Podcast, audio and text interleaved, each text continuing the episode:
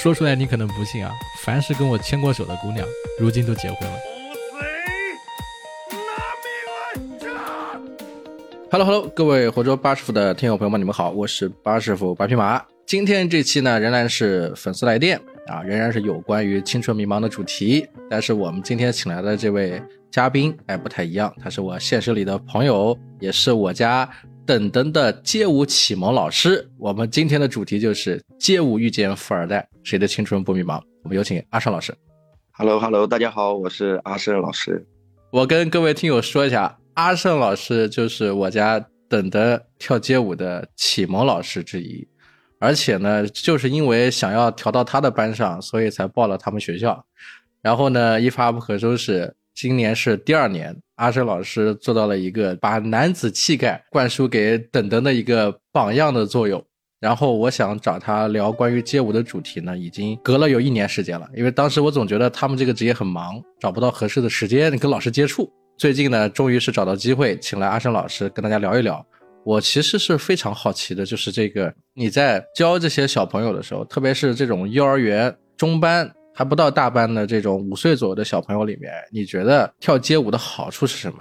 跳街舞首先对那种性格内向的小朋友肯定会有一定的帮助，然后第二个，或者很多幼儿园小朋友他们经常容易生病或者干嘛的，锻炼锻炼他们自己的身体素质。嗯，那你有没有发现，比如说教这种幼儿园小朋友的话？我会感觉到，我自己观察的，就观察我儿子啊，一个呢，就是他虽然跳街舞，比如说一支舞一支舞，他可能每一次大概学到能够完整的跳下来，比如说一分半钟到两分钟，但是呢，他这支舞学完了，再跳新的舞的时候，他上一支舞就忘掉了。这个是正常，因为他们现在学的都是一个舞段一个舞段，都是各个元素组合起来的。后面如果说他们把各个元素练熟悉了，每个动作练了很多很多遍。他们自己听到不同的歌，他们自己就会编排，那个时候就属于 solo 了。啊，这也是我想说的第二点，就是我发现的优点啊，就是我带我家孩子回这个老家的时候，哎，亲戚朋友看到他的时候，就能感受到他跟别的小孩不太一样了，有一点这种气质，你知道吧？就是边上有什么音乐啊，他开心的时候啊，他扭两下的时候啊，就是他的那个身体的律动感觉是看得出来练过这个舞蹈相关的，啊，我觉得这个还是比较明显的。就真的是走在街上，或者在商场里啊，或者在哪的时候，亲戚聚会的时候，哎，他在边上调皮捣蛋的时候，跟别人调皮捣蛋不太一样，就感觉哎有点这个好看，这个是我有代入的东西啊。就很多人会觉得跳舞的人走在路上穿着打扮或者走路姿态，或者说平常打招呼见面打招呼的那些方式，可能都跟别人会不一样那种感觉，一眼就能让别人看出来他是跳街舞的。是，那阿胜老师，你主要教的是哪个种类的舞蹈？我现在对幼儿舞蹈就教 hip hop，hip hop 相关。你现在的这个街舞学校，我看主要是两个类别啊，一个是 hip hop，一个是 b boy，是吧？嗯，对，breaking。那比如说像 dancer 这个的话，这个一般怎么划分呢？dancer 里面 hip hop、locking、popping、爵士，还有什么 viking，还有很多好事类似的那些，很多。那要想成为一个 dancer，是每个舞种都要会一些呢，还是说精通某一个舞种就可以了？是每个舞种你会一点，然后但是会有一个你自己专项的舞种啊。然后唯一不同的是，这个 dancer 跟 b boy 它是分的比较清楚的。对我有点个人的好奇，就是这个 b boy 这种地板男孩啊，他是单独成为一个品类啊？为什么这么多小朋友他喜欢去学这个 b boy 呢？也不一定是 b boy，还有 b girl。现在已经这个舆论已经变成这样了，是吧？还有 B Go，对对，因为前面比赛就是很多那种大型比赛，会有女孩子那种 B Go 参加，然后他们还能拿到很好的名次啊。那从跳街舞来说，你个人感受是跳 B boy 这种类型的啊，地板舞相关的好一些，还是说小孩就学学 dancer 什么的，就相关的这种舞蹈，找找感觉好一点的？嗯，看自己的小朋友吧。你如果说为了帅，或者说为了简单锻炼身体，那还是 dancer 好一点。如果说你为了追求就是更高，如果说想让小孩出去打比赛，或者通过这个跳街舞去走以后的路、以后的发展，那还是地板好一点。啊，那你是从什么时候开始学街舞的呢？我是从高中的时候，然后当时看到班里面他们在展示或者干嘛的，有些活动他们会出来跳舞，当时被吸引，然后自己会刷那些视频。然后练一练或者干嘛的。后面上大学的时候，大一的时候第一次看到两个学长，然后在舞社里面跳舞，当时跳的是 popping，还不是 hip hop，然后就觉得跳舞好帅，我当时就以为那个舞种就是 popping，就是街舞，也没有说分那么多舞种。后面加了那个舞社之后，就天天跟他们一起吃饭跳舞，就从那个时候开始正式接触。就是从大学生涯开始正式接触这种街舞社团，然后就跟着街舞社团一路考上来了。对，啊，哎，那在这个街舞的这个训练里面，有没有什么有好玩的故事啊？有啊，街舞里面见证了很多对爱情。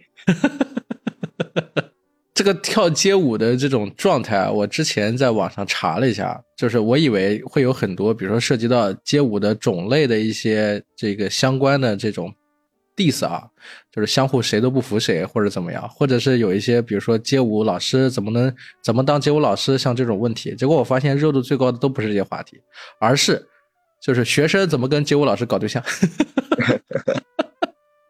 非常详细，你知道，就是讲到说，哎呀，这个街舞老师特别帅，呃，跳的舞特别好，然后我怎么才能够让街舞老师对我感兴趣？啊，要么就是说，那跟街舞老师谈恋爱的话，这个合不合适？啊，街舞老师就他们心里在想些什么相关的话题啊？当时你们在学街舞的时候，你感受到的是什么呢？是对这个舞蹈的锤炼呢，还是说其实大家是喜欢找的那种状态、那种兴趣？刚开始其实就是那些兴趣。大家一起每天在一块儿，就上大学。说实话，上课的时间也不多。然后没事的时候，晚上的时候，大家一块儿在一起聚一聚，跳跳舞，开心开心，就是那种感觉。那怎么后来就一下子变了呢？跳的时间长了之后，发现身边的人，哎，大家都有进步了。有的去那边学习了，有的在练什么大招，有的在练什么技巧。嗯。那自己也不可能说一直停留在那个位置。嗯。然后自己也要进步，然后大家就。练体能的时候可以一起练，那练那些自己的东西的时候，还是自己一个人待在那边，一待就是一下午那种感觉。嗯，你会觉得练舞的时候枯燥吗？比如说一个人对着镜子在那里练。嗯，以前不会枯燥，现在觉得练舞会枯燥。刚开始的时候是为了自己跳舞更好看，自己会很认真的在练，不会说划水。嗯，但是像现在呢，第一个带小孩了，你练舞的内容会变，你不是说以自己为中心，你是。为了把这个舞段，或者说怎么样更好的去教小朋友，怎么样让小朋友以什么方式让小朋友更好接受，就用什么用什么心理去带小朋友，练舞的心理会发生变化。所以就是当你转变了心路历程之后，再去练这个舞的时候，你就觉得稍微有一点这种身份上的一种转变，心里有一些过度的这种状态，是吧？对。那比如说你现在就是。我感觉啊，就几个老师里面，你在教小孩的这种状态是属于算严厉的啊。就是你的这种风格，就为什么会变成现在的这种状态，就跟别的老师不太一样。嗯，首先第一个，我肯定带的是，因为那边我们所有的小朋友刚开始像幼儿园来的，嗯，基本上都是从我这过一遍，就所有的小朋友刚开始来都要先到我手里教完了之后再去其他老师班上。然后他们第一个年龄很小，然后我就要以小孩子的心理去跟他们相处。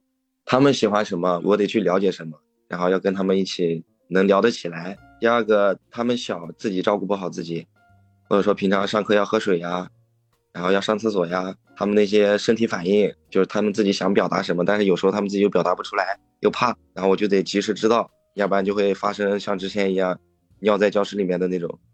还有这种啊？对呀，很多了。嗯，像那种刚进来的时候，他们不知道上厕所要举手，要告诉我。嗯然后还有一方面，刚开始我来的时候，我听不懂这边的话，啊，是的，我听不懂他们说高淳话，就那个撒水的意思嘛，嗯，然后就不理解他们要干嘛，就会发生那种尿在教室里面的情况。现在听懂了是吧？唯一学会的一句高淳话，就是洒水。对，呃，也就是你是属于严抓第一波小孩做启蒙的，那肯定相对要严格一些。对，然后要拿出小孩感受到的那种状态，就是哎，我来这里是上课的，老师有老师的这种样子。那小孩子呢，又比较容易，比如说受到这种学校的这种训练。因为我看你啊，就是在上课的时候，我都是在玻璃外面嘛，有一些地方还很有趣的，比如说跳得好就给奥特曼的卡片，是吧？这个小男孩特别吃这个，小女孩不吃这个吧？小女孩不吃，小女孩有叶罗丽啊。就是拿这些卡片，然后人来诱导一下这些小朋友啊，一定要把姿势跳好啊，一遍一遍跳了之后就有卡片，一张、两张、三张。对，还要去学，就是要认识。现在不是出了很多奥特曼吗？好多我都不认识，还得自己去认。哎呦，不要讲你了，我都不太认识了，现在我已经跟不上我们家等等的这个速度了。哎，那我们说回来啊，就是，那你从在街舞社团学习街舞，到现在，比如说这个当街舞老师，这个中间有些什么样子的这个流程？比如说要考什么证呢？要学哪些舞种啊，才能够当街舞老师？这个现在，比如圈子里面有什么讲究吗？比如说必须要考什么东西才可以？啊、有的有的。现在国家对这个街舞机构抓得很严，你要成为一个街舞老师，你要掌握一个或者多个舞种的专业技能，你要会跳多个舞，呃，嗯多个舞种。然后第二个，你要从事街舞老师这个行业，你肯定要有一套自己的系统的街舞教材，就不可能说是上去就教，上去就教，嗯小孩也接受不了。然后第三个就是你要有教授学员不同年龄、不同的教学方法和经验。嗯然后第四个，你要掌握舞蹈的编排能力、动作分解能力。你教小孩的话，有些舞可能说这部分小孩他不适应，你要重新编，哪个动作拆出来，哪个动作加进去。还有一个，你要掌握基础的儿童心理学，然后并且掌握与不同孩子年龄段的交流的能力。那我问一下啊，你嗯说到说要考证了，考证的话，具体的流程是什么？比如说有一些我们这个听友可能点这个节目，他就是想要了解一下怎么当街舞老师的，那他具体要去考哪些舞呢？然后这些舞考完之后，这个去考试的这个时间怎么报名？这个能讲一讲吗？这个是一般会有那种舞房，就是考证的，他们那种指定舞房，嗯然后去那边报名，认识他们老师或者认识他们老板，就是去他们那边报名就可以了。然后考的证的话，现在有好几个，一个是中国舞蹈家协会的，然后简称 CHUC，他们那里面考的舞种里面有地板、嘻哈，还有浩式，然后有爵士、甩手，还有 popping 机械舞。考试的话，基本上都是两天两天半。我之前考的时候就是两天半，前两天是在学舞，第三天是在考试。考舞的话，一般分一到十级，就是 CHUC 这个中国舞蹈家协会这个是一到十级，嗯，然后每级的话会有十个舞蹈组合，就是你去一次考一次，就是要考那个证的话，你要学十个舞，考核的时候他会随机抽一支舞出来，然后嗯让你把那个舞跳出来，然后如果说你没跳出来，那就不合格，就是两天的时间学十支舞，那你要是抽到一个地板怎么办？地板它不会特别难，哦，就不是那种大招，就是一般的一些地地板的律动相关的。对对对，它是只能说刚开始考试，你肯定是从低一点的开始考，就一到三级，它是每个舞种的基础，就是像一些地上的动作，就 top rock 地上的动作，就是地板里面的简单的那些 freeze 定格之类的，那些都好做。然后四到十级就是每个舞种那些招啊，还有一个就是那个 CSDA 是国家体育总局的，嗯然后也是分四个级别，然后五个舞种：爵士、hiphop、locking、popping、地板。跟上一个不同的就是那个中国舞蹈家协会的有个浩式，这个 house 舞跟其他的舞有什么不同？因为这个我还不太清楚。浩式，说实话我身边没有跳这个的，为啥？因为这个舞种太小众了，就跟那个狂派一样。嗯，狂派我听过，是张艺兴好像跳的是狂派啊。对对对，就是有一点我感觉就是他有有一些是 popping 加上律动，然后呃嗯不太像 popping 的那种那种感觉，对对对，很狂野的那种感觉。是呃像个大猩猩。嗯，对，他们做招的时候就是有像那个大猩猩，不过他们里面的那种像那种帽子戏法那些，其实挺好玩的。嗯，哎，那在你这个圈子里面，比如说你现在当街舞老师啊，你还会去参加一些比赛吗？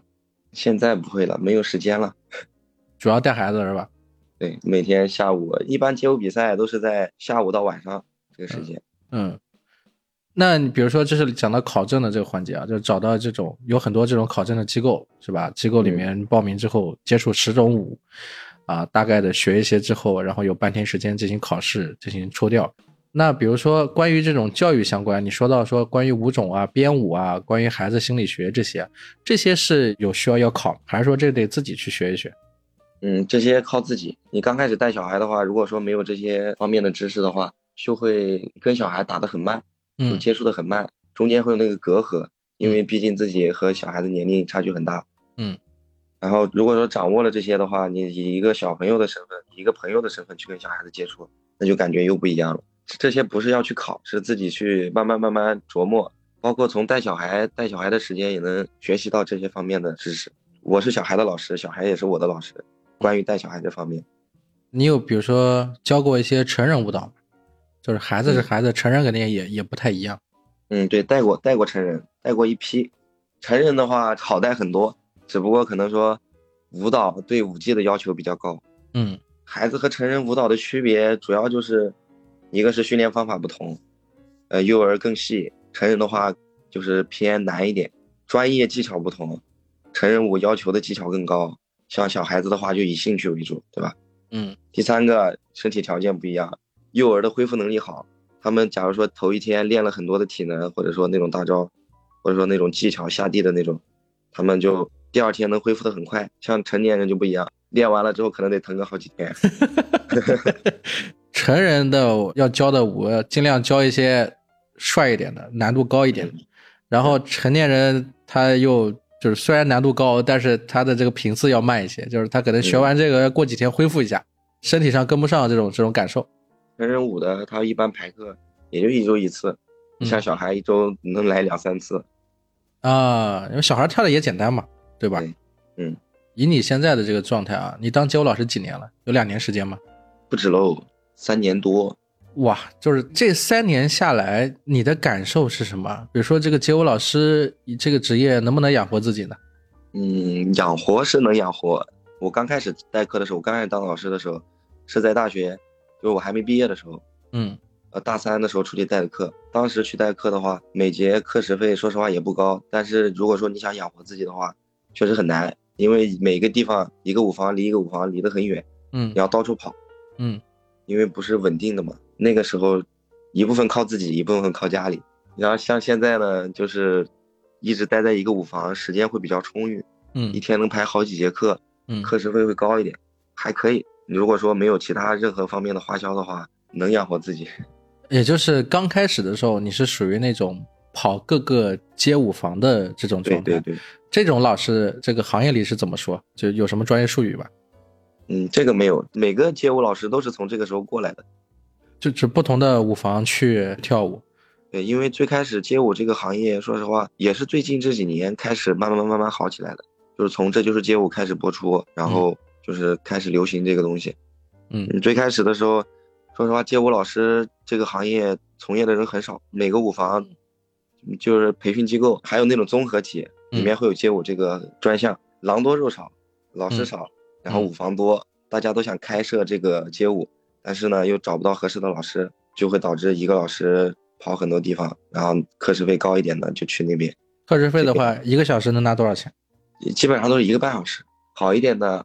二百不好一点的，一百五，基本上也就一百五到两百之间。这是在南京周边的这个课时费的价格，是吧？对，啊，这是老师拿的这个价，老师可能两百块钱一个课时。那一般你们是在一个街舞房有两个课时，还是说每个街舞房就这么教一节？我之前带的时候是一个舞房一节课。那你跑几个舞房呢？一天跑三个。哦呦，为什么会这样子？他是没有那么多课是吗？对。因为像市区那些机构，他们都有自己固定的老师，嗯，然后像我们毕竟大学没毕业嘛，然后对这个行业也不是特别了解，跑那种稍微偏一点的地方。那你当时是是每天都能排满吗？不是每天都能排满，因为当时还要上课呢。然后就是抽周末的时间，早上去，基本上周天回来，两天时间嘛。嗯，也不是每天都排满，大部分时间都在路上。就是礼拜一到礼拜五晚上的时间，可能偶尔会有这么一两个课。然后礼拜六、礼拜天的话，一天能跑到三个课时。对，经过一段时间之后，又是怎么想到说，那我安定下来找一个固定的舞房来合作的？因为当时是临近我们毕业了嘛，嗯，大四的时候毕业季要出去实习，但是我们几个人又不知道去干嘛，因为我们学的那个专业也不是说很好，然后就想着搞点什么。你学的什么专业？工商管理。工商管理挺好的呀。关键是我一个理科，我原来是个理科生，我是调剂到工商管理。呃，你是哪个学校？呃，南航金城。哦，这个南京航空大学。嗯，金城学院。京城学院，就是你调剂到工商管理，然后兴趣是在街舞社团，然后从街舞社团开始，要到应届毕业的时候，开始考虑这个实习工作什么的。想想就得找个具体单位了，是吧？嗯，然后就想着出去干点啥，但是也也不知道干嘛。然后几个人一商量，搞个舞房。刚开始想的时候是，哎，自己能练舞，还能喊朋友一起过来练舞。然后后面就是因为要生存嘛，因为要赚钱嘛，就想着收点学生。那当时怎么会选择，比如说在我们这个南京高淳区这个地方？这个地方可老远了，离这个 南京市区。嗯，离市区是远。我们不是最开始是五月份开的五房嘛，嗯然后四月份我们就过来，到这边就看地方，考察各个地方人流量什么的。嗯然后去其他地方也看了。最开始我们在丽水也待过，丽水当时是去代课的，嗯然后丽水的五房也我们也都知道。嗯然后像市区的那些大五房的话，竞争压力太大了，我们就几个人肯定比不过。然后丽水的话也是几个机构已经在那边了，就觉得高淳可能压力小一点，竞争力小一点，嗯没有那种特别大的、特别成熟的那种五房，所以说我们想着跑这边来。啊，所以当时就选址落点在这个高淳区了。对，以你现在的这种状态啊，嗯你每天大概的这个时间安排是怎么来的？因为我想采访你的时候，我就一直在想说，你每天晚上都比较忙，我总感觉好像你一直都是在教课，然后排的也特别满。那你每天的时间是怎么来的？嗯，我们每周一公休，然后从周二到周五，说实话还好。一般我们起床的时候也都在，我起床的时候也都在下午，就是十二点左右，就是从床上爬起来。嗯下午的话，先去店里面吃个饭，坐一会儿，嗯然后刷刷视频，就刷舞蹈视频，看一看有什么自己感兴趣的，能学一学的，拍一些抖音啊，或者嗯类似那种段子之类的。后面就有时间的话，就看一看今天晚上的班是哪个班，哎，我要教哪个舞段了，我要教哪个元素了，然后就把那些舞段或者元素拆开，拆分到每个动作，模仿一下上课的那种状态，然后晚上再去教课。你们这个职业有固定要一定要打卡的时间吗？嗯没有，就上课之前你必须要把上课的内容整理完。如果搞得快的话，你就可以晚一点；搞得慢的话，你就早一点去。也就是说，你们是晚上正常礼拜一到礼拜五晚上授课，白天休息，嗯然后下午备课。对，然后礼拜六、礼拜天全天的话，就是相对正常一些。嗯，礼拜六、礼拜天就从早上十点钟开始上课嘛，嗯基本上八点多起来，然后收拾收拾，十点钟过去，十点到十一点半一节课嘛，然后中间休息，下午连着三节。晚上一般几点钟结束呢？晚上像周六周天的话，八点钟是我的课结束，像龙老师他们要到八点四十，礼拜二到礼拜五，龙老师他们也是八点四十，因为他带的技巧班嘛，嗯，技巧班时间长一点，他们六点开始嘛，到八点四十左右。你一般几点钟？八点。对我一般八点，哎，那这平时其实算下来，这个也没上到八个小时的这个班呢，嗯，没有没有，肯定没到八个小时。那相对还是很自由的啊。你说自由吧，但是你每天要上课，你又不能跑得太远。说不自由吧，白天白天又是在休息。嗯，所以我想问的就是这种颠倒生活的状态啊，这种状态的话，你这坚持了有两三年了，在这个时间里，你有认真思考过说这些时间该怎么做吗？或者有这种迷茫的感觉吗？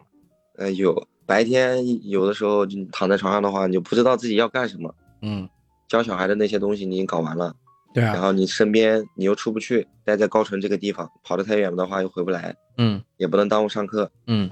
不清楚自己要做什么。然后后面就是接触了那个 DJ，有一个 DJ，嗯。然后就想着去学这方面的知识，嗯，然后就买搞了个 DJ 台回来嘛，就想多学点东西，对以后还是有好处的。你说这个 DJ 是在高淳这个地方学习吗？还是在别的区？不是在高淳，当时是去去的芜湖，哦，芜湖离得近，芜湖离我们这四十五公里。嗯，去的那边就是去那边买了个 DJ 台，一个 DJ 老师退下来的设备，然后就想着每天玩一玩，然后学习学习，以后自己也能通过这方面还能搞点外快。嗯，这个中间的这个改变，经过有两年的时间吧？嗯，没有没有那么长时间，那个也是最近。啊，也是最近开始学的。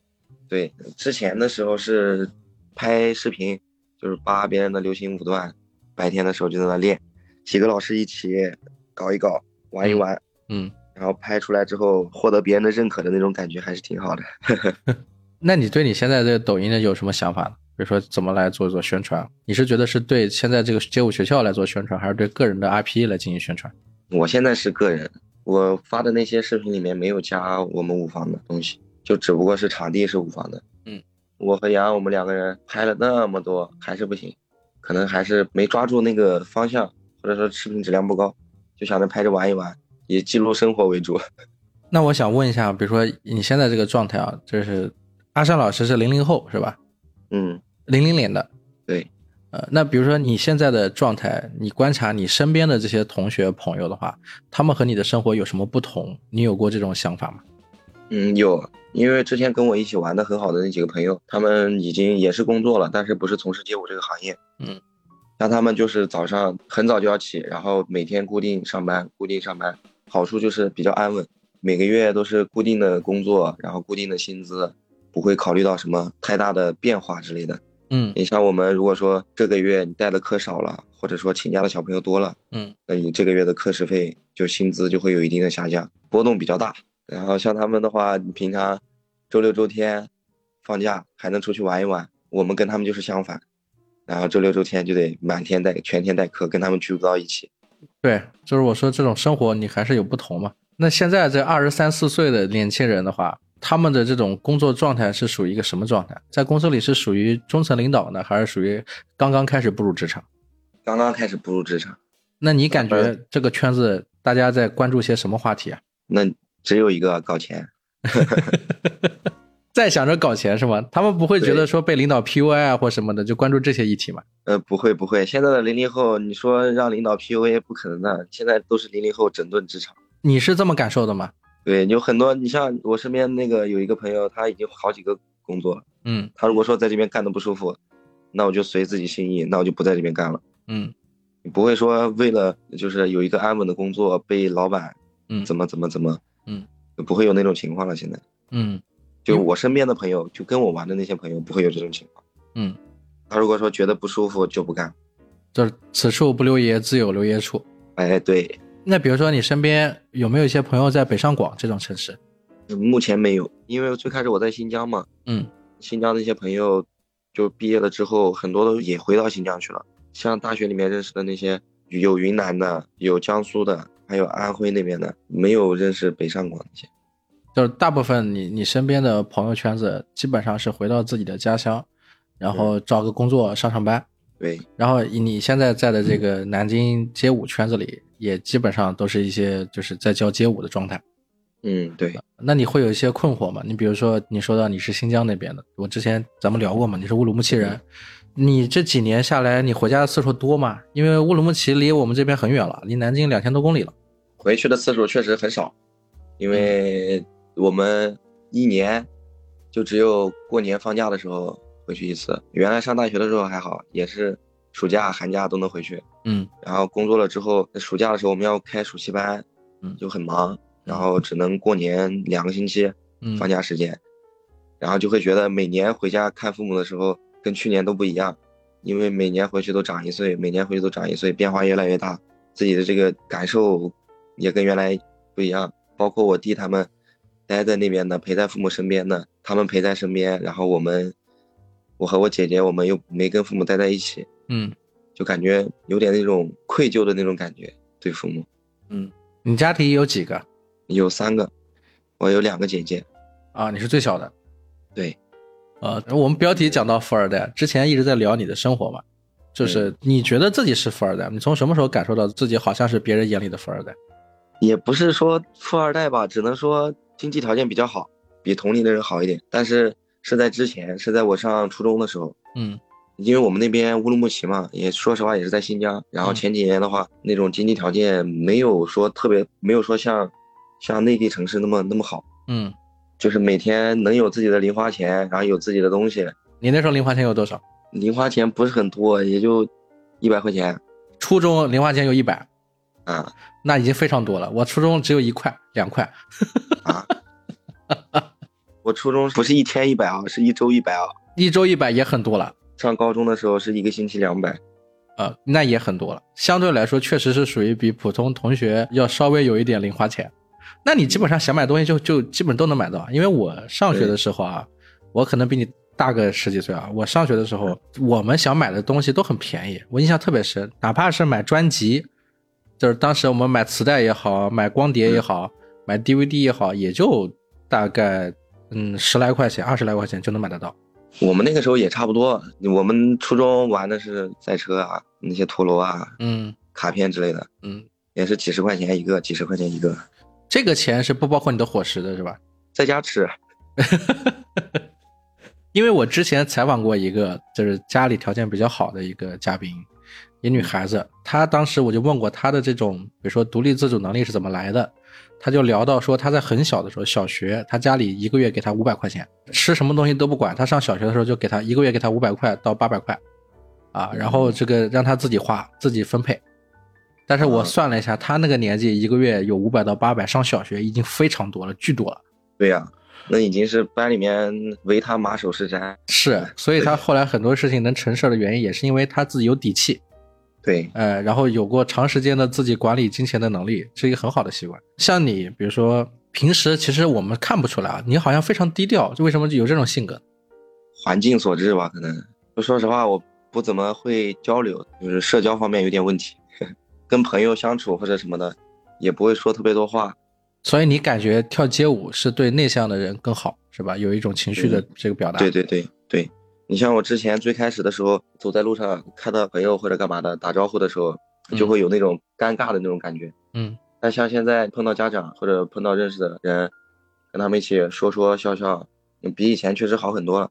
嗯。那你身边有一些，比如说相同的富二代的朋友吗？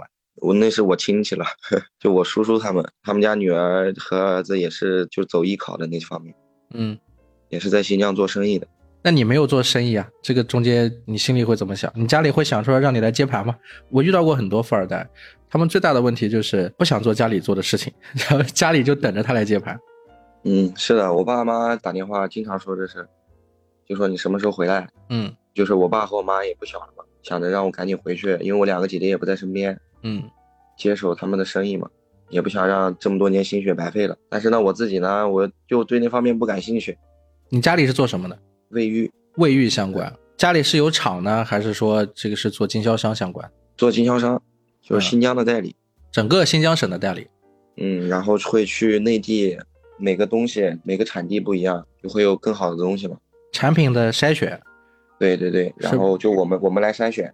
那这个做整个省的经销代理也确实还不错。那家里有仓库了？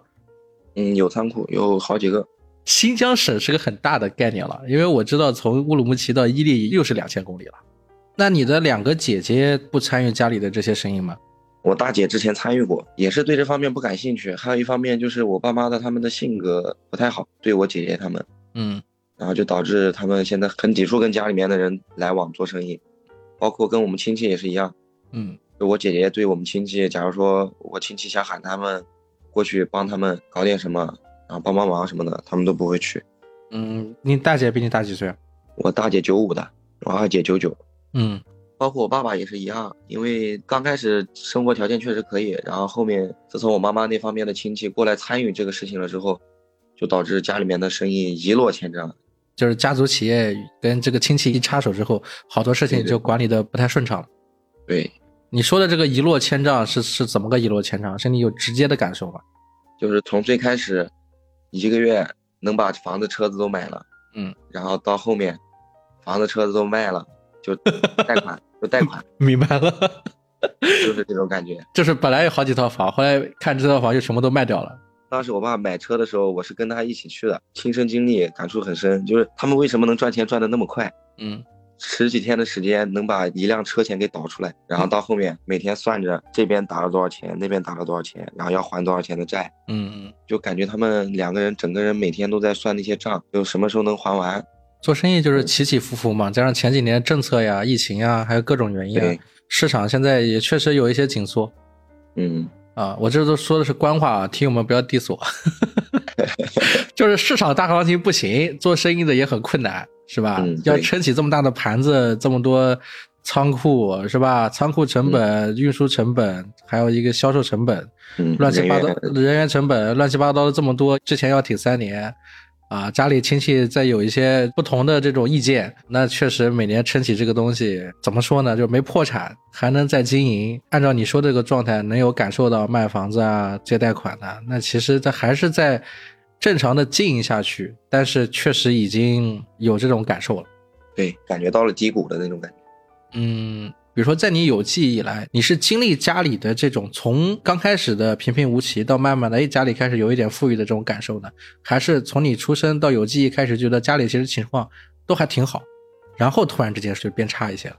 嗯，是最开始我小的时候，我上小学的时候那段时间，就家里面生意比较平，因为最开始做的就是单个的生意，不像是做的那么大。后面呢，就慢慢慢慢慢慢，我爸经常出去出差嘛，然后去各地找那些代理商，就是从最开始的不好到好起来，然后再到现在这种情况。嗯，有十年的落差吗？十年多了，比十年多了。我上小学的那会儿，家里面住的还是出租屋。嗯。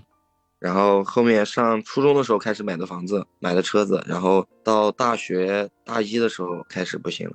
就是你是有明显的参与到整个的这个家族企业的一个生长周期，从好到慢慢的一点一点的上下起伏。对，因为每次回家的时候，我爸都会跟我说这些。平常在店里面或者在公司的时候，也会跟他们学一学干嘛的。就有很多事情我都知道，包括我爸妈他们吵架或者干嘛的，我也都知道。为什么生意会不好，我爸也会跟我说。嗯。就让我以后有这方面的经验。嗯，那你在没有做这个街舞老师之前的这个中间的空档周期，有在家里面，比如说实习过吗？或者在家里面端茶倒水啊，呃，参与一些这个家里的生意啊？那个时候只有放假的时候才会去，嗯，就是放假去店里面当销售，给别人介绍东西、卖东西。哦，还做过这个？啊，那是我刚开始上大学的时候回去的时候，然后后面上大学创的第一个业是卖酒，在学校里面。哦，说说卖酒的这段经历。嗯，当时是就我们平常跳完舞也喜欢喝点酒嘛，小酌一点。嗯，然后就想着我们那边酒不是乌苏嘛，想着搞一点过来，然后卖一卖，在自己身边或者门口的酒吧卖一卖之类的。嗯，然后就跟我爸打电话，然后说我想在这边搞酒，然后让我爸在那边找认识的人给我发一点。嗯，然后发了二百箱。哎呦，然后自己租了个仓库。嗯。搞了辆那个三轮车，那段时间是我最痛苦的时候。刚开始酒到了之后，自己一个人去那个地方，把车引到我们学校门口，去宿舍里面找了几个朋友，给他们付钱，然后让他们帮我来搬酒，嗯，搬到仓库里面。然后后面就是每天我卖酒的那段经历，就是每天我只要出去送酒了，我就得坐在那喝，因为我刚开始卖酒的渠道只有我身边的朋友嘛，嗯，然后就得跟他们一起喝。然后那段时间就是天天喝酒，天天喝酒就连着醉，嗯，就那种感觉就很难受。你卖酒吧又是身边的朋友，你还得给他们稍微优惠一点，买好几箱给他们送一箱之类的。嗯，说实话也没赚到什么。我好奇的点是，你这批酒的成本、运输成本、仓库成本，你都这个账你都算过吗？嗯，算过。那这个酒你主要是卖同学，卖给这些同学还有的挣吗？基本上是打平了，就是。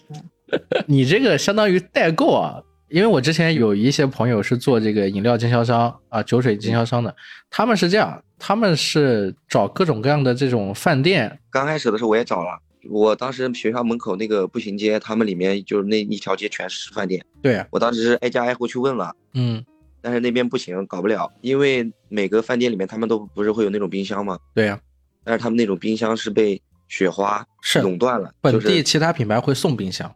对对对，我你如果用了我的冰箱，你就不能送别用别的酒，对，是这么来的。对，然后就会导致那边你饭店里面搞不出去。那边当时有一个新疆饭店，嗯，他们是卖这种酒的，嗯，他们自己有经销商，对他们自己有经销商。后面我的那些酒我们自己喝不完了，嗯，因为我当时想着出去就是代课嘛或者干嘛的，也没这么多时间搞那个，嗯，想着快点搞完，也快放假了，嗯，然后就一下子全部搞给那个饭店里面，就低价全甩甩卖了。也没有低价保本，呃，就是按照成本来，然后也给了他们了。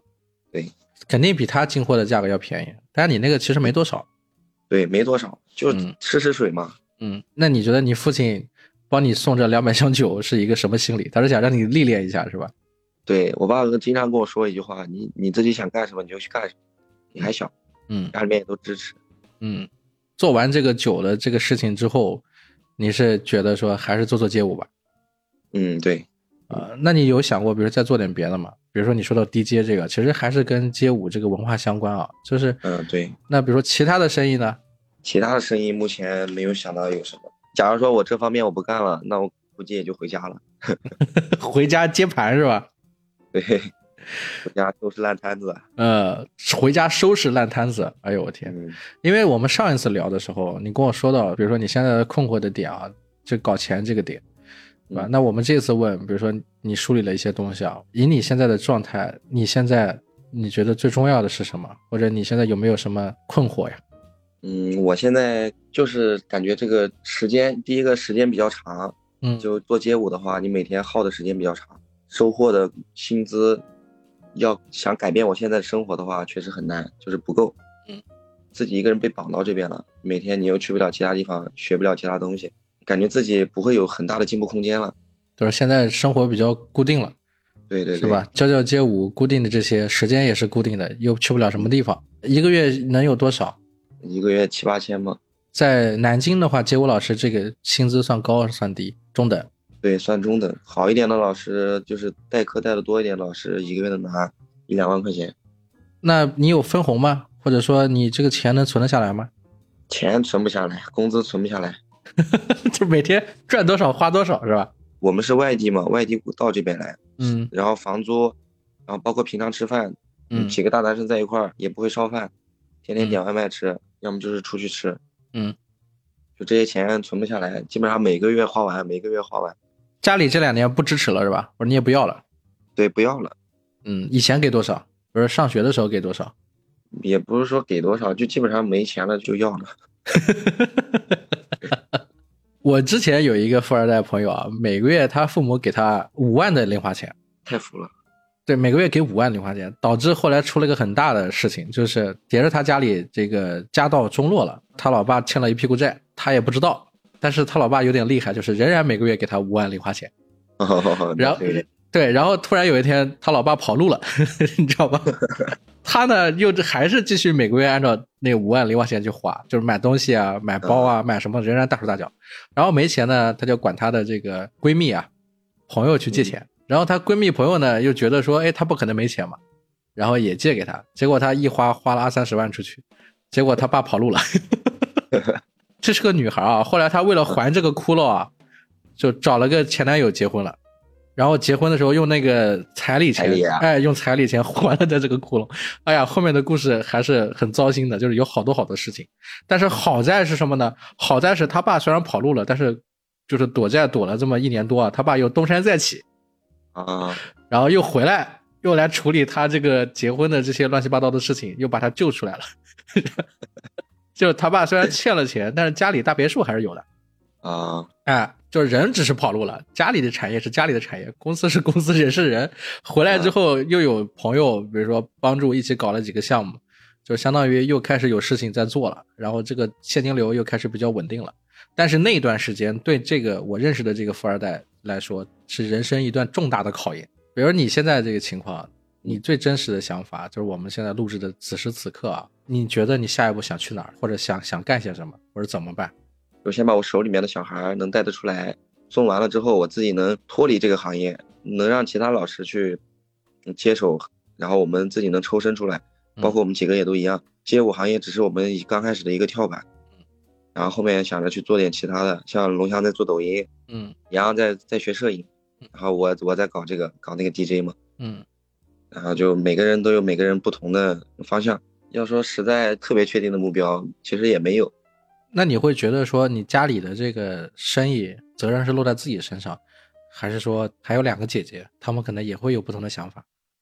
没有，我姐姐她们两个人不会去接手家里的东西。我现在想的最好的方式就是最理想化，就是我在这边我不带学生了，但是我参与这方面的就是管理之类的东西，嗯，就包括舞房的那些什么系统，然后学生学生记录之类的，但是我不用代课，嗯，然后我人可以回到那边管家里的东西，两边都可以搞，那种方式是最理想的。这个空间距离有点大了，两千多公里啊。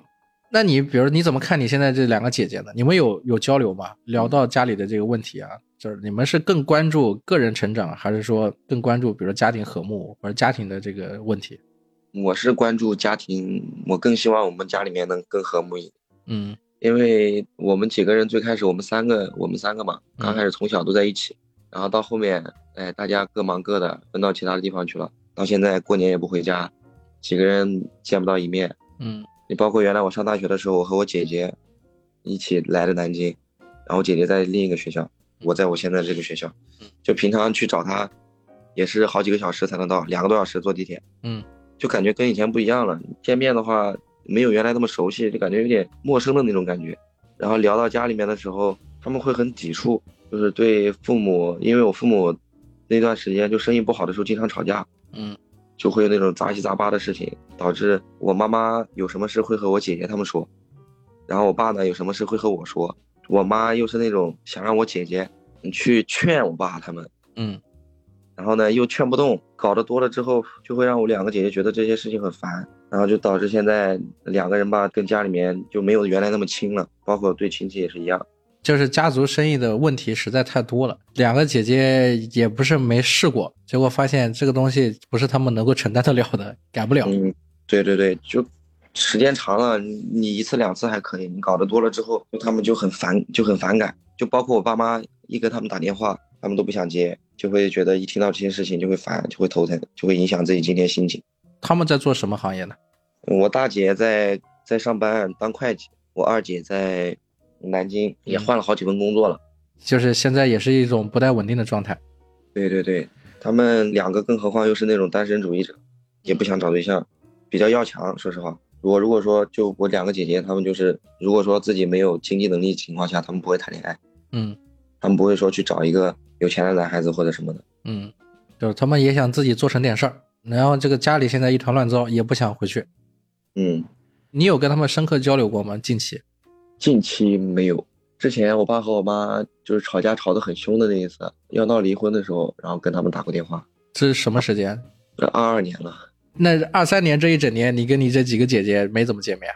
之前她过生日的时候我去找过她一次，但是她当时也忙，她是下了班之后过来的，然后第二天还要早起上班，就没说太久，给她过了个生日我就回来了。嗯，这个亲情缘分稍微有点疏远啊。对，所以说就是这种感觉，就是明明是从一个家里面出来的，到现在搞得跟陌生人一样。关键是还有一个姐姐跟你一样在南京，也不怎么一起交流。嗯，那你之前上学的时候开始做啤酒的时候啊，有跟你姐姐商量过吗？没有跟她商量过，我只是跟她说过，我说我我在卖酒，嗯，就是说一下，也没有说让她跟我一起干嘛的。所以她那个时候也不管你干些什么事儿，她只做她自己的。对我们家里面就是这样，你有自己的想法，你想去干什么，就会让你去干。那他们有什么想创业的想法吗？你也知道的吧？嗯，我二姐之前想做摄影，但是当时家里面不是在吵架嘛什么的，嗯嗯就氛围不是很好。嗯然后呢，我姐姐就不想跟他们说，然后也不想让他们管。啊，所以我听到现在能理解到的是，因为家里面不管是生意也好，还是家庭关系也好，都是在一个重大变故的一个周期里，就相当于是隐患已经有了，而且很大，但是还没到最后那一步，而且现在也不知道他们现在是一个什么状态，或者你父母也没有搞清楚现在他们到底是顾生意还是顾家庭他们现在是顾自己，啊，就已经在顾自己的状态了。那他们是比如说是在一起做事情呢，还是回去还一起住呢？我爸妈住在一块儿。哦，那都还好，住在一块儿能吵架，说明还是这个有可能继续是吧？改善下去，无非是这个生意好坏的问题，直接影响到你的家庭关系了。你觉得是生意影响了家庭，还是家庭影响了生意？我觉得是家庭影响的生意。家庭关系影响了生意。对，像我们亲戚也是个大家庭嘛。其实我们生意走低谷的最主要的原因就是管理方面不到位，嗯用人用错了，还有一方面就是没有那么高的就管理能力，没有这方面的知识。是家里的宗族长辈、员工年纪大了，不就是一方年龄大，然后还有一方面他们之前接受的那些就是相关的知识，就假如说做账，就是他们没有这方面的知识，他们就只能拿手、拿笔、拿纸记在上面，然后就会导致后面乱七八糟，比如说库存之类的，本子上记的，假如说你今天这个本子找不到了啊，他们就会谎报。哦，那谎报的话，这个就有很多亏空了，搞不清楚了。对，就是到最后发现东西已经卖完了，账面上显示的已经卖完了，但是去库房里面一看，还有好多。那这个钱不就对不上了吗？但是这个东西又是一年会更新，一年会更新，每年产品都不一样。去年的东西你拿到今年卖，它就不好卖，就会有一个更新的周期，然后就导致那段时间一直在处理那些压的东西。就是这个漏洞越来越大，账越来越多，成本越来越多，库存越来越多，还不知道到哪去了。对，那不是一团糟吗？越做越差了，最后。嗯，然后后面我爸就一一下子把那些就是亲戚之类的全部都弄走了，重新招的外面的人，然后现在比最开始那段时间好太多了。嗯，那你妈妈这边为什么后面会闹得这么大呢？就是因为他把这些亲戚赶走了。嗯，也不是，性格问题。我爸跟我妈说的很多东西，然后我妈会出去跟别人乱说，嗯，然后传传传传到最后回到我爸耳朵里，然后就吵。这里面有巨大的性格争议的话题，还有一些这个相互之间不理解的问题。对，然后还有一个就是我家庭不是特别好，我们最开始是在一个村子里面，只见过我奶奶，没见过我爷爷。我爸在小的时候，我爷爷就去世了。嗯。我爸和我姑姑他们是我奶奶一手带大的，然后但是在我很小很小很小的时候，我奶奶也去世了，就是我对爷爷奶奶没有太大的概念，也没有太大的情感那种感触。嗯，我爸我妈他们对上一辈也是那样，就是这些家庭里面的情感就很淡那种感觉，就没有那么好的那种和睦的家庭的那种感受。对，然后就导致我感觉我姐姐还有我们。对家里面的这种关系，也有一方面是这些原因。嗯，那亲戚之间也就不是很和睦。亲戚之间还好，我爸跟我叔他们还好，因为他们是从小一起玩的兄弟。所以你现在最大的议题，就是你感受到的，可能现在人生的阶段，就是怎么来面对家里的这个关系。就是你是希望说家庭和睦的，但是以现在这个状态来说，很困难，自己又没有办法去解决这个问题。对。啊，所以就想着还是搞钱更务实。是的，搞钱了之后，嗯，这个姐姐来拿着钱去花去吧，嗯，回家走，不用想着，哎，我要跑这边干这个工作赚的多一点，还是干那个工作赚的多一点。嗯，那你有钱了，他会要吗？不一定，这还真不一定。嗯，但是你有能力的时候，你可以帮帮他呀。假如说他没有能力的时候，也能帮帮我。嗯，你更喜欢、更向往的是这种关系，家人之间互相鼎力扶持的这种关系。对对对，啊，这种纯粹一些的，不要有那些其他东西杂质掺杂的这种感受。对，虽然说是钱上的帮助，然后但是你通过这个，你也能促进两个人之间感情。嗯，那我们都聊了这么多了，差不多了，最后几个问题，你这个对象怎么最近怎么样啊？我这个对象最近上学呢呀，快放假了，这周四。呃，这对象是最近找的是吗？对，你在。这边教学之前的这几年没有找过对象吗？有过，跟我一起上大学的同学，然后也谈了很长时间。嗯，他有两年时间吗？两年多喽。后面因为我不是要待在这边工作嘛，然后他家里面只有他一个小孩。嗯。然后爸妈催着他回去，因为他也想陪在父母身边。他是哪里人？新疆伊犁的。哎呦我的天，也是老远了。他得先坐到乌鲁木齐，然后到。所以他是被家里叫回去了。对。你们这个分手，你觉得是空间距离问题，还是别的原因？嗯，肯定会有别的原因的。因为空间距离，说实话，异地恋最开始我不能接受，但是中间有一次他回去了三个月，疫情嘛，在家里面上课没回来。其实后面我觉得我也能接受了。嗯，其实更大的一方面是家里的原因吧，就是家庭压力问题是吗？对对对，他比我小一岁，二十三、二十四岁嘛，就是黄金年龄嘛，到哪里去都是这个香饽饽。找对象也是特别方便，对啊，如果年纪再大一点，女生所受到的压力比男生要多得多。男的嘛，三十多、四十多，这个还没结婚、没找对象，都还很有市场，非常有市场，对，是吧？成熟男人最有魅力。对，在婚恋市场上，对女性的歧视太深了，就是年纪一旦过了，到了二十七、二十八的时候，特别紧张。所以你们是一个这种原因，最后这个分手了。我们当时是因为我想谈个几年，就在我二十。二十六七，嗯，再结婚。二十七八的时候结婚，嗯，但是呢，他想三十之前不结婚啊？还有这样的想法？对，然后会考虑很多很多的事情，就是假如说我们俩以后结婚了，有没有那个经济能力带小孩，生一个还是生两个，有谁去照顾？如果说我们两个人不在一块儿工作，嗯，然后异地了，假如说今天去你家，那明天去我家，还是什么？小孩子跟谁姓？他们家是他跟着他妈妈姓的，嗯。他们家那边有那个习俗，就是我过去了之后，我要起一个跟他爸姓的名字。这是什么？这是这个民族上的差异吗？是文化上差异。他跟我都是汉族啊，那就家族文化差异。对，必须要取一个那边的姓。对，我要取一个那边的姓的名字。为啥？他们老一辈就是这么传下来的。他们家生意做得大吗？嗯，就干工地的。啊，做工地项目，那也是小开发商。嗯，对。然后我爸，我爸也是那种大男子主义。我跟我爸说了之后，我爸就说那不可能。因为你说这个很凑巧，我之前有一个朋友，新疆那边的，也是遇到过这种问题，就是关于姓氏问题。生了小孩之后，结果小孩取的是他老婆那边老丈人的姓。嗯，是面子问题吗？还是什么问题？我们在探讨这个的时候，有些女性听友可能就很不舒服了，你知道吧？不是面子问题。你如果说，假如说生第一个跟我姓，嗯，或者说生个男孩跟我姓，生个女孩跟你姓，嗯，就是能分配的过来，那还好。如果说只有一个的话，你硬让他跟你姓，那就是就会感觉不舒服，是有面子问题，就是从古到今传下来的东西。嗯，血液里面的东西，所以就是你你们俩这个恋爱，其实你们父母也是知道的，然后对也聊了比较深入了，到 甚至到这个环节了，最后没办法，最后再分手。是有很多东西改变不了，我不可能说让他因为我去改变什么。嗯，那你们是和平分手吗？对，和平分手。啊，那现在找的这个对象呢？现在找的这个对象还没到那一步呢。所以你现在的重心是还是回到更务实的状态里。对对对，啊，就是恋爱只不过是生活的一方面。就是二十四岁的难题是搞钱，对，搞到钱才能解决你亟待解决的家庭关系问题。对，好，我觉得咱们今天就聊到这里啊。然后最后这个老传统就是每个嘉宾想问近期听什么歌，哎，街舞老师听什么歌可以分享给听友。街舞老师，我喜欢听说唱，嗯，就是那种律动感比较强的说唱。我经常上课的时候，我也会给他们放。外婆起风了，外婆起风了，为什么是这首歌？歌词有什么不一样的地方？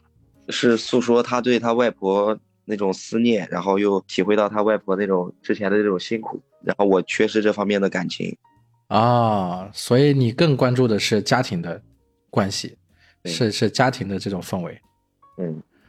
啊，好，那谢谢阿胜老师。然后同样在这个节目里面在听的这些听友，你们如果有自己的故事，有想聊的，欢迎联系我。哎，王爷五幺 W A N G Y E 五十一，找到我，我们一起来聊一聊和你有关有趣的故事。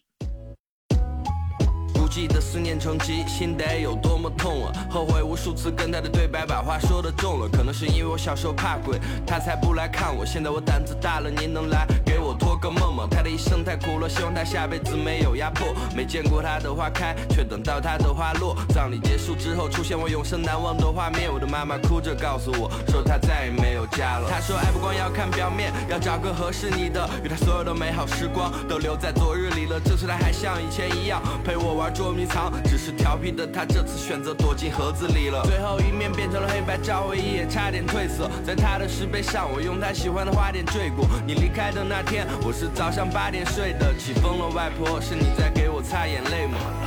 还该怎么相拥？陈旧的风相隔已久，如果抚我的头，能否是在入梦时候，思念像黑夜。